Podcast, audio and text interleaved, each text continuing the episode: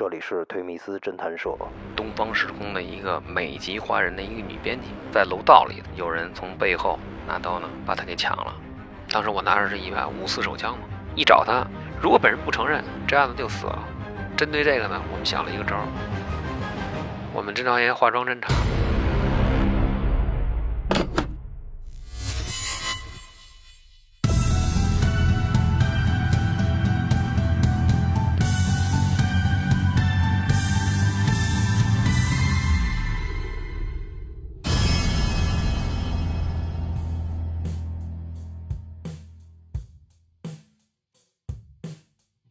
各位听众，大家好，推迷斯侦探社又跟大家见面了。今天由我跟邢捕头一起为大家主持，特别荣幸邀请到了田哥来做本期的嘉宾。啊，田哥您好，大家好，您先做个简单自我介绍吧。参加工作呢，在朝阳刑警，在刑警干了十多年，后来到派出所负责刑侦跟治安这么一个工作，一直是在公安战线上，而且呢，在最基层呢干的时间比较长。尤其是破案啊，这个干的是最多的一个行业。这是我的偶像，也是师兄。开播之前一直在这闲聊嘛。九八年的一个八十四的一专案，您现在跟大家一起分享一下吧。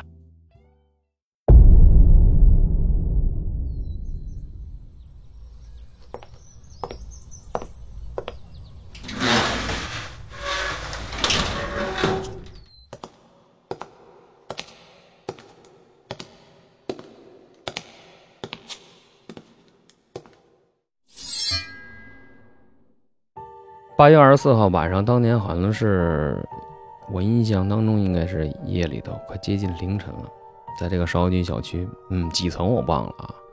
当时这个东方时空的一个美籍华人的一个女编辑，回家的过程中在楼道里头，突然之间有人从背后拿刀呢把她给抢了。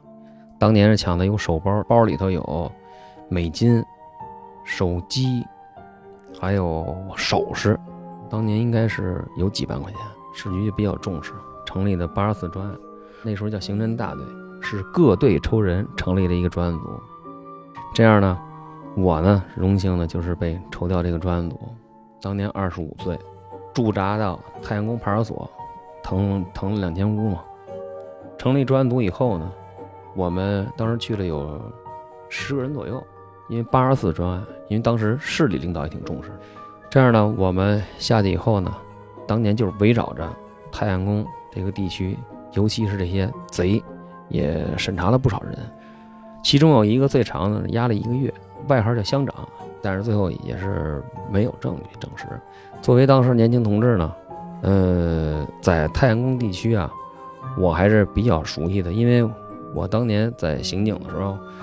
可能接触社会比较早一些，我而且呢，就是跟那个现在来说，就是群众啊，朝阳群众，哎，能够打成一片，打成一片。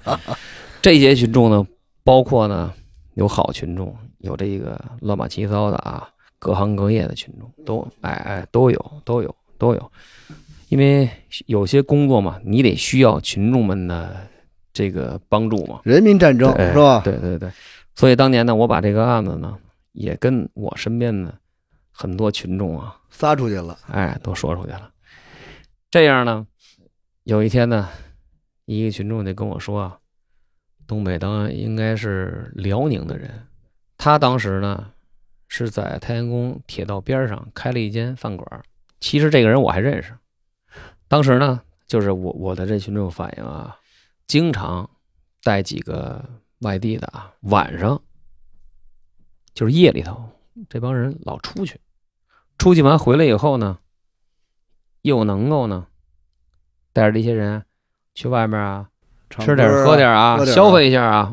所以这么一个毛的一个情况呢，嗯，发现这线索以后呢，嗯，因为没有确切的东西能说明他这个有这种犯罪嫌疑，就是反映这块昼伏夜出嘛，对，是吧？对对，这个这个消费异常是吧？对。而且这个老板呢，我们也很熟悉，他那个饭馆呢，生意不是很好，当然不是很好。哎，这样呢，我有一天呢，我们晚上呢，我就带了几个人啊，带了几个人，分别从东坝从这个金盏这块儿，把那几个他这几个小马仔啊，就给弄过来了。弄过来以后呢，带到哪儿啊？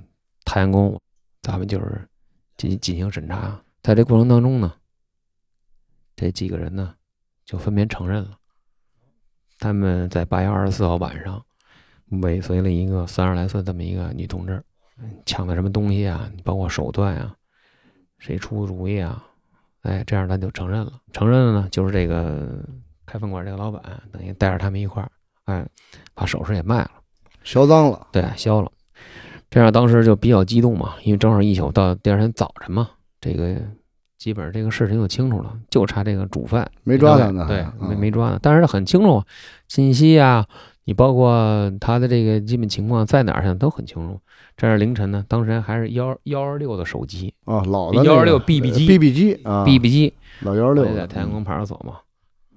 那时候我就汇报这个事儿，把人呢，我们就一块儿呢，就给押到太阳宫派出所这羁押。审查，哎啊，这样呢，上午的时候呢，专案组的人就全来了，全来了以后呢，对这些人进行了一个系统的一个审问，这样固定了好了以后呢，出差就把这个老板给抓获了。那当年当天晚上抓了也费劲嘛，当年那时候你想都是平房，在村里头嘛，夜里头。抓的过程当中呢，因为村子那时候的村落是比较复杂，而且就是这种地貌啊，你想路不像现在这么宽这么整齐，坑坑洼洼，因为这些人住的又是边边角角，也没有具体门牌号，都是通过熟悉他的群众，带着咱们去一个一个一点点排查，对是吧？夜里头他得打听，有的人甚至不知道他住的具体哪号，大致在这一块儿，你就得敲开门，叫叫什么，或者是小海，或者叫什么呀，在哪儿哪儿哪儿。大部分都是绰号哈。对那时候我记没有绰号没有大名，门是我踹的，是木板门。当时这没想到那门不结实，一脚踹进去了，我坐在地上，我脚进去了嘛。呃，其他人呢就弄开。那当时呢，他在里面，因为晚上了嘛，睡觉啊，觉了他也觉得很诧异，给提了起来，三下五除二，给摁那这个拿走给给铐走了。对，铐走就带上了，对，带上直接带回去，先带搁到车上，正因为还得抓别人，一路都抓齐了以后，抓抓完了四个人，等于一晚上全给他们端了。对，等于除了这个主犯没到位，就全给清了。这几个人呢，因为平时无业游民嘛，跟着这个孩子呢，这个孩子开这饭馆生意不太好，经常在一块儿就是聊天嘛。完了，怎么能够生存啊？就是想了一办法，就是看看有没有单独的女性啊，单独的男性，就是单独的那样人嘛。因为当年只有芍药居那块是有楼，周边还有地呢。今天给朋友们分享一条信息，这是一家专业为企业服务的咨询公司——赢家法律咨询。调查业务涵盖商业欺诈、非公受贿、商务风险情报、资金信用、骗保骗贷、尽职被调等。有需要的朋友可以私信主播：幺三九幺零六七零九八九，幺三九幺零六七零九八九。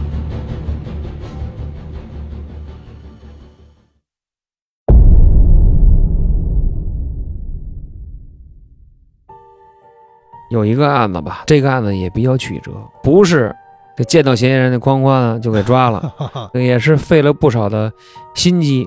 呃，两千年，啊、当年呢，我有一群众呢反映呢，有几个人呢，呃，也是外地人，嗯、跟他说过，就是你要需要桑塔纳两千，要不要这个车辆？啊、这样呢，跟他跟我反映完以后呢，我就让呢这个群众啊。就是长时间的去跟他接触，就是接触，就说他想要一辆，这样呢，经过一个多月，他们呢跟他联系，就说有一辆黑色的桑塔纳桑塔纳千行，哎，有这么一个车，价格呢是非常低的。呃，当时群众跟咱们反映这情况的时候，我呃就明显很明显，这些人就是偷车嘛，呃，盗窃机动车的。这个事儿呢，就是跟我反映完以后呢，咱们也布布置咱这个的群众啊，就是经过三番五次，长达一个多月嘛，就是、呃联系嘛，联系终于确定有一天就是准备，就是说呢把车开过来。嗯，我呢是个交代群众，就说呢，我们以买家以买家身份以买方的啊身份，对，约好地方，完了去看好以后当场交钱。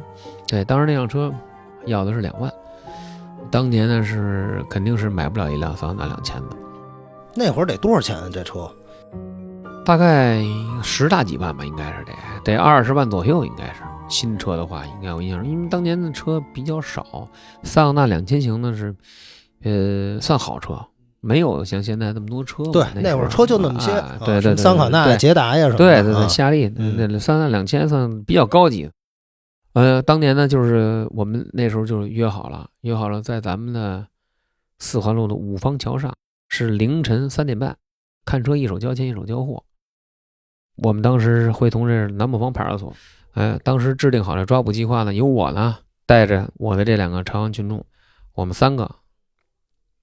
当时我拿着是一把五四手枪嘛，偷车的人还是比较比较危险的，所以说为了防范他呢，我们是带带的是五四嘛。完当时没有现金，没有那么多现金嘛。当时拿的报纸，拿了一个包嘛，裹裹裹的都是碎纸嘛，就是裹的纸嘛。完冒充是现金嘛，哎这样。其他的民警呢，是有的是在桥下，因为它是五方桥，五方桥是个引桥，是奔这个京沈四环四环外侧。盘上来是在那桥上，那交易完了呢。当时在京沈那儿是派出所的同志呢，那边有一个车负责在那边，那边是堵截准备，因为怕他跑嘛。等于四环路上后方，我们是在桥上，我们是我们三个人开一辆车停在桥上，去等待嫌疑人开着嫌疑车来。嗯，那时候约定好呢是三点四十五分，就是在交易的十五分以后。由这个四环路这个堵车，当时我们是刑警的嘛，让他们开上来的时候一块儿实施抓捕啊！因为上面现在就是我跟那两个群众，我们两个人，我们三个人嘛。当时嫌疑人是四个人，三点半准时开上桥了。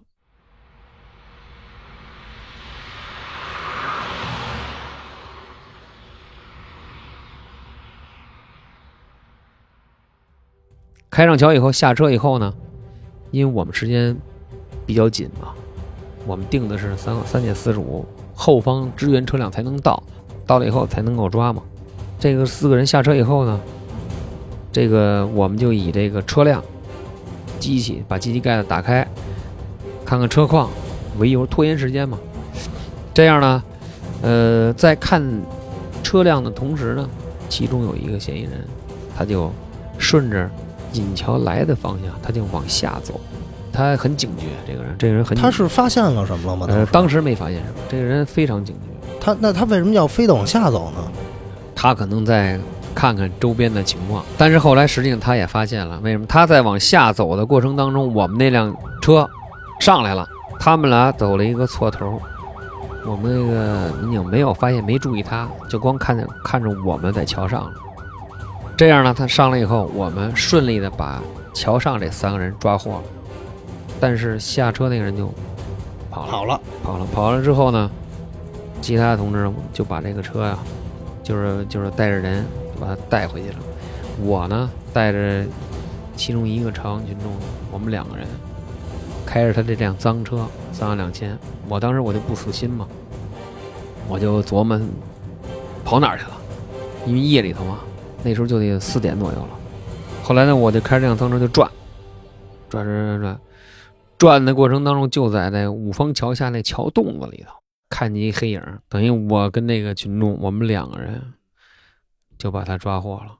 因为一个是时间很晚了，二一个这种黑影能在那个现离这个案发现场这么近，能出现这么一黑影，这是很值得怀疑的。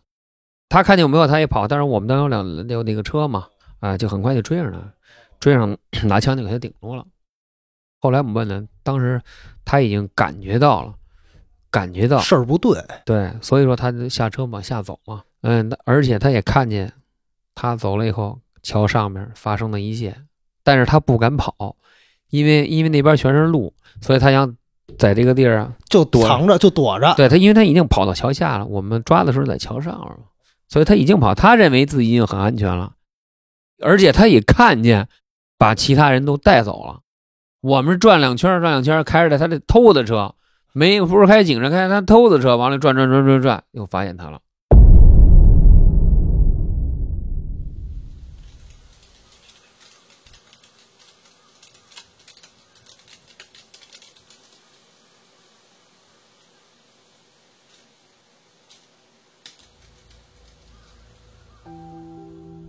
零三年，应该是秋天的时候，在咱们那个朝阳区啊，黄岗地区，朝阳区北边有一个入室抢劫。当时事主呢是租了一个，他自己跟家里人住了一个，租了一个，他是有一个院子。中午呢，来了一帮人蒙面到他们家，给他给抢了，从家里抢走现金五万。这五万呢，是他头一天结的一个装修款。当时咱们在询问事主这过程当中呢，当时是我出的现场，在询问这个事主当中啊，我得知这个款呢是头一天他结的一个，呃前几个月干的一个工程活当时呢是跟一个他很熟悉的一个开小面黑车的一个司机拉着他一块去结的，呃询问事主当中呢也是呢没有得到一些其他的线索。呃，但是呢，我们就感觉到蹊跷在哪儿？他正好呢，这个抢劫的时间正好是他在他有钱，所以就想从这个上呢，咱们找一个突破口。这样询问事主呢，事主也提供不上来，就说的得罪过什么人啊？你包括这个谁知道他这个钱呀？就唯一知道他这个提过钱的司机知道，就外人啊。但是司机跟他很熟。特别好，关系还特别密切，好哥们儿。哎，他要是说不密切，他也不能带着他去。这样呢，咱们考虑到呢，唯一的一口子就是在他。但是当时我考虑什么呀？如果咱们要以警察的身份去找到他，你可能一找他就把这案子聊死了。如果本人不承认，没有任何头绪了，对吧？是他干的，可能还好多，可能可能在家里啊。或者在哪儿啊？或者存起来也好，你可能也许也许找，那不是他，你怎么弄？找不着证据怎么办？你这人就放了，但是这案子就死了，没有延续案子了。后来我们当时针对这个呢，我们想了一个招儿，我们侦查员化妆侦查，这个人呢，这个黑车司机长期在东小口这块趴活，由我们一个侦查员化妆成一个打他的车，打到。离案发地不远的一个地方，因为当年的黄岗地黄政黄岗那边乡政府啊，那边特别偏，也是没有什么人。下午的时候，我们其他三个侦查员呢，化妆成，哎，戴着墨镜，打到地方以后呢，把这个人拿扣上，拿着大，就把他搁到了咱们这个他的车的后座，给他拉到了一个附近的一个野地里头。打开以后，我们就直接就说了，说的我们就是别人花钱雇我们，找你，找你为什么找你？前一阵子抢了一个什么什么什么人，这事儿就找你说。开始他不承认嘛，都那种阵势都不带承认的。呃，开始不承认，后来呢，我们呢，这个咱们这一下午啊，当时也拿反正比划拿个可乐瓶子，里头装上水，对吧？完事完腿上倒点汽油，假装不说就给他点了。这么一说，这个人突然之间说：“说的可不是我抢的，是跟我一块儿趴黑活的，有一个叫小刘的。他跟人说了，等于对，哎呦，他带事主结完账以后，这这这这张三这老板，哎呦，挺厉害的，今年不错，弄了五万块钱，五万块钱，那一听起义了，对对对，因为他也认识这个老板，但是关系呢没到那个地步。”这个呢，也是呢，跟我们当时分析的也有一条什么？因为嫌疑人是蒙面抢，有熟人在这里头可能参与，所以当时呢，也是这么一说呢，也跟这个能对得上。这样呢，我们就从昌平东小口地区呢，还包括北西家，我们一块儿当晚就把也是以河南人这个为首的这几个人呢，我们当时就给抓来了。当时也是对这个案子呢。也是供认不讳。这个案子的成功之点呢，也是就是纯属就是用了一个逆向思维去考虑问题，走了一个偏门吧。你要是正常的，就跟我那么多年总结，你看很多坏人也好，好人也好，你说自己是警察没事儿，没事儿，踏实呢，可可以完完全全给你态度上都可以横。但是你说自己是流氓，你是要说坏人，他们怕了。对，啊，所以我就是根据这个启示，所以才想出这么一方法破的这个案子。